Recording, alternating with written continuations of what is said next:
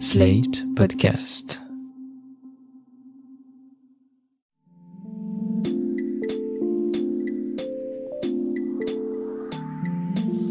Salut et bienvenue dans Ça tourne par rond, le podcast qui répond chaque semaine aux questions que vous vous posez. Vous avez des interrogations dans votre rapport aux autres, au monde ou à vous-même, partagez-les avec nous et Mardi Noir, psychologue et psychanalyste, va tenter d'y répondre. Bonjour Mardi Noir. Bonjour Christophe.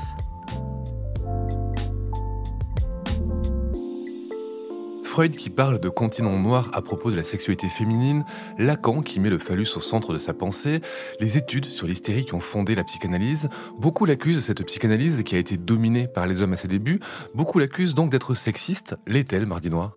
Eh bien alors ça c'est une vraie question et en même temps pas tant que ça parce que nul besoin de ménager le suspense, bien sûr qu'elle est sexiste. Bon, je sais que certains se démènent pour le prouver via de longues tirades, souvent en fin de dîner, un poil trop ivre et énervé. Pourtant, il n'est pas nécessaire de se donner tant de peine. La théorie psychanalytique se grille toute seule, et la plupart des psys ne s'en cachent pas. Avant de continuer, j'ai besoin de faire une précision sur mon emploi du mot sexiste. Il désigne ici le fait de discriminer, c'est-à-dire de séparer un sexe par rapport à un autre, et non de hiérarchiser ces différences en fonction d'une supériorité supposée de l'un sur l'autre. Vous allez peut-être me dire que je joue sur les mots, mais je fais ce que je veux, c'est mon podcast. Et c'est vrai que dans ce cas, la psychanalyse, en tout cas celle de Freud, est sexiste. Bah, c'est vrai, Freud fonde une bonne partie de sa théorie sur l'idée d'une différence sexuelle. Cependant, dans ses écrits, elle n'intervient pas dans la description des premiers mois d'existence. Il ne distingue pas la petite fille du petit garçon pour évoquer, par exemple, le plaisir de la succion. Il parle plutôt volontiers de nourrissons, de petits d'hommes ou d'enfants. Ce qui intéresse Freud n'est pas tant la projection de la société sur ces êtres en construction, mais ce moment où la distinction produit ses premiers effets. La psychanalyse est une théorie clinique, fondée au début du XXe siècle. Et clinique signifie qu'elle se nourrit de l'expérience pour émettre des hypothèses théoriques. Elle propose donc une traduction du monde dans lequel elle évolue. Ainsi, Freud a mis en évidence que le pénis semblait avoir une importance considérable pour ceux qui le détenaient, mais également pour celles qui en étaient dépourvues. Le corps sexué impose au psychisme une interprétation et un discours. Qu'on veuille le changer ou faire fi de nos attributs de naissance, les manipuler, les amputer ou s'y soumettre, les seins poussent, les pénis gonflent, les vagins baies, la voix mue en grave ou en aigu, et tout ceci nous différencie, pour le meilleur, parfois pour le pire, nous obligeant à parler de nos métamorphoses. Certains en font des thèses et d'autres les réduisent à des clichés. Mais cette histoire de pénis finalement qu'on a ou qu'on n'a pas, est-ce que c'est si important que ça dans la construction de notre psyché? Est-ce que c'est pas finalement un peu surinvesti par la psychanalyse qui voit du sexe partout? Alors, Freud avait noté que dans l'enfance, cette différence sexuelle se jouait souvent sur une perception toute bête de l'organe. Les garçons ont un truc qui dépasse et les filles non. Je me souviens qu'enfant, j'avais réprimandé ma mère de m'avoir faite, je me cite, sans zizi. Bon, j'ai déjà raconté ce souvenir à de nombreuses reprises, mais il me semble suffisamment important pour que j'y retourne encore une fois. Je vous plante le contexte. Je joue avec mon voisin et sa petite sœur dans leur chambre. J'ai 4 ans et des poussières, et on décide tous de se mettre à poil.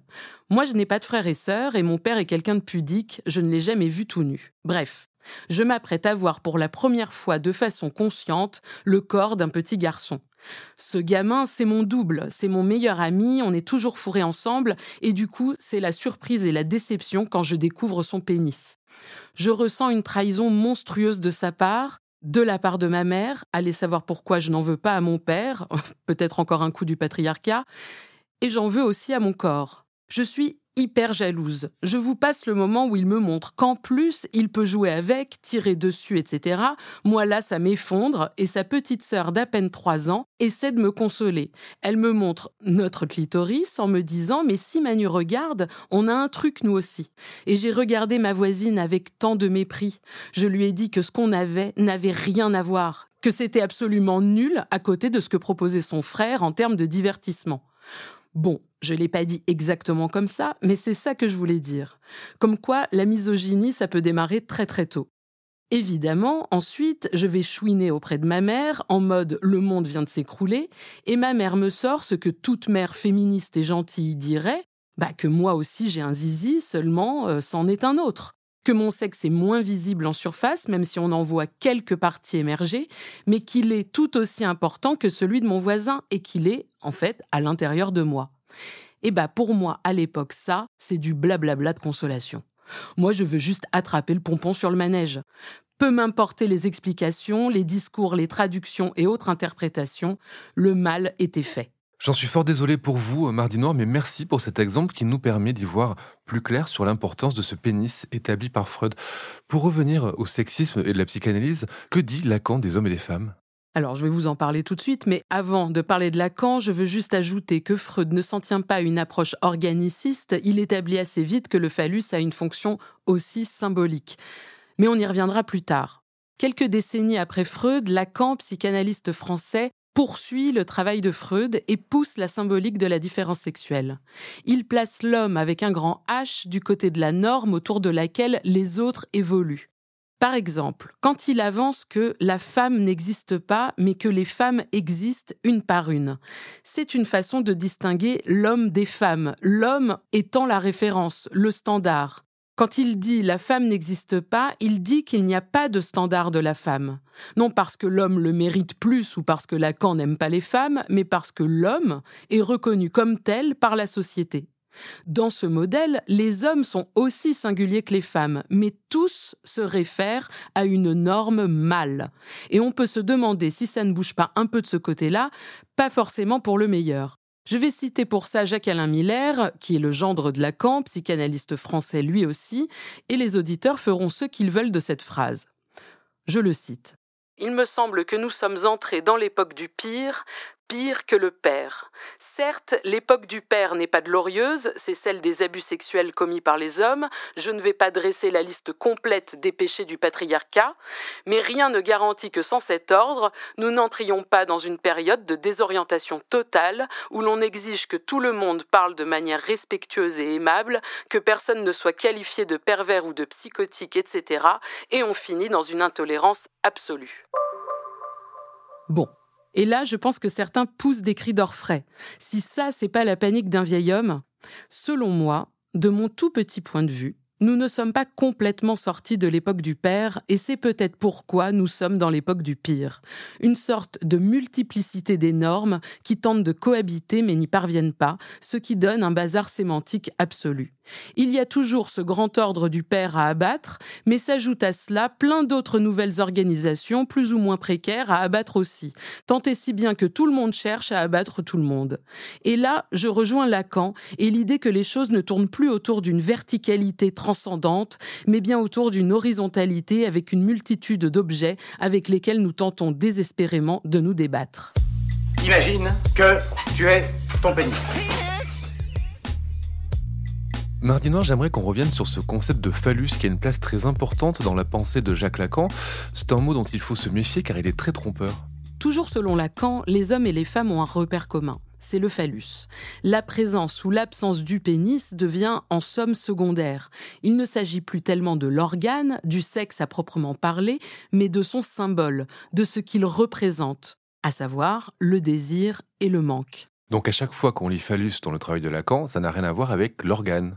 Non, rien à voir. Et attention, ça va devenir un peu technique. En psychanalyse, on considère que le phallus est le symbole suprême, celui qui permet tous les autres. Il est de ce fait le symbole du manque par excellence. C'est parce que justement il n'est pas là qu'on va produire tout un tas de mots pour le trouver. Alors bon, là je vous vois venir à 10 000 Christophe, vous allez me dire pas besoin de chercher bien loin pour trouver un phallus. Et en effet, c'est là que c'est un peu tordu, que ça a à voir avec des normes mâles, masculines, parce que oui, un phallus, si on regarde la définition, c'est bien un pénis turgescent en érection. Sauf que Freud, Lacan et plein d'autres ont décidé que le phallus n'était pas le pénis. Justement, il n'avait rien à voir avec l'organe réel.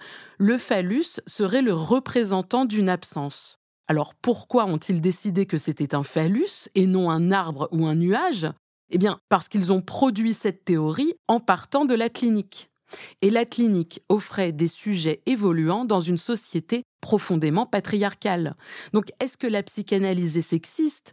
Oui, dans la mesure où la société est sexiste et non dans la mesure où la psychanalyse offre une possibilité de subversion des normes et reste profondément hors des normes. Un psychanalyste n'a pas à parler de normes. Elle n'a pas à parler de normes, mais est-ce qu'elle se remet en question parfois la psychanalyse ou est-ce qu'elle reste figée sur ses acquis? Parfois, effectivement, on peut noter certains écueils. Quand les psychanalystes actuels croient un peu trop aux théories du début XXe comme si c'était la grande vérité, ils ne se rendent pas compte que c'était la vérité d'une société donnée. La psychanalyse n'a pas à se figer dans le temps, elle n'a pas non plus à dire Amen à tous les progrès, elle ne donne pas son avis sur la morale contemporaine, elle tente de saisir ce qui se joue au plus près des patients. Et Lacan, d'ailleurs, vers la fin de son enseignement, remettait en question certains de ses concepts au profit de certains autres.